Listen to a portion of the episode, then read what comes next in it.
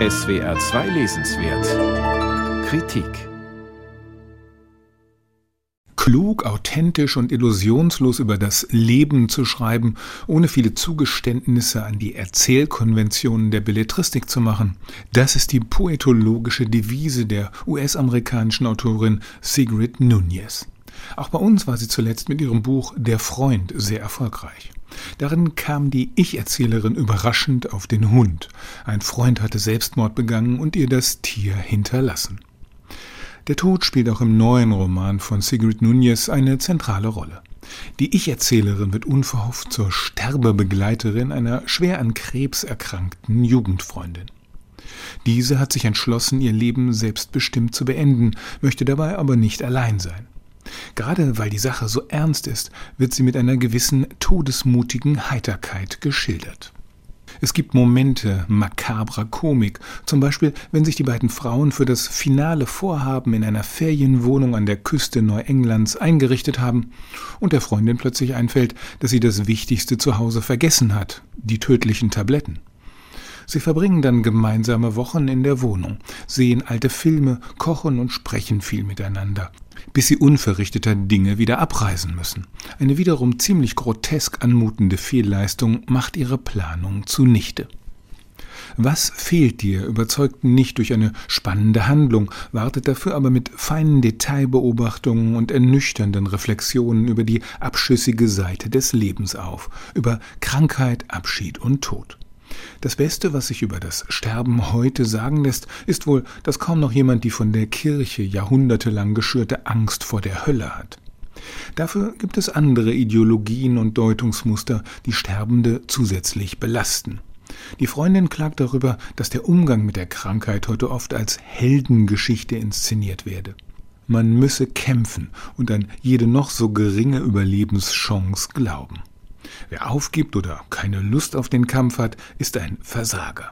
Der Krebs gelte als Prüfung. In Selbsthilfegruppen werde er gar als Gelegenheit zum spirituellen Wachstum umgedeutet ins Positive.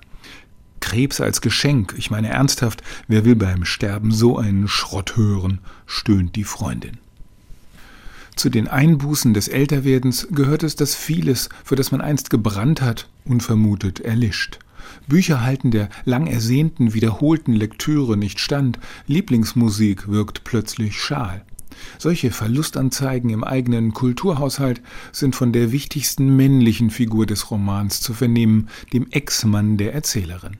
Er ist ein recht erfolgreicher, aber rundum desillusionierter Schriftsteller, der mit einem Vortrag über die vermeintlich nicht mehr aufhaltbare Klimaapokalypse durch die Lande reist. Auch wenn er als wichtigtuerische Gestalt gezeichnet wird, seine bissigen Meinungen erhalten einigen Platz im Roman. Die Erzählerin scheut keine Abschweifung. Sie referiert die Handlung von Krimis, die sie zufällig in Ferienwohnungen auffindet, schlüpft über mehrere Seiten in den Kopf eines Katers, schert immer wieder aus in die Lebensgeschichten von Freunden und Zufallsbekanntschaften und berichtet beiläufig über anderer Leute vielfältiges Unglück mit Partnern, Geliebten und Kindern. Da geht es unter anderem um alte Menschen, die Opfer von Telefonbetrügern werden, oder um eine Frau, die erleben muss, wie ihr Ehemann nach ihrer schweren Krebsdiagnose plötzlich verdächtig gute Laune bekommt. Oft haben diese dunklen Anekdoten und Meditationen eine feministische Tendenz. Männer machen jedenfalls meist keine erfreuliche Figur darin. Mit der Hauptgeschichte mag das alles durch das Nachdenken über Krankheit und Tod verbunden sein. Dennoch dauert es lange, bis das Buch eine gewisse Dringlichkeit bekommt. Was fehlt dir, ist eine gescheite Plauderei über Leben und Tod, nicht mehr und nicht weniger. Was fehlt, ist gewissermaßen der Roman, jedenfalls sofern man diese Gattungsbezeichnung mit herkömmlichen Erwartungen verbindet. Sigrid Nunez, Was fehlt dir? Aus dem Englischen von Annette Grobe, Aufbauverlag, 222 Seiten, kosten 20 Euro.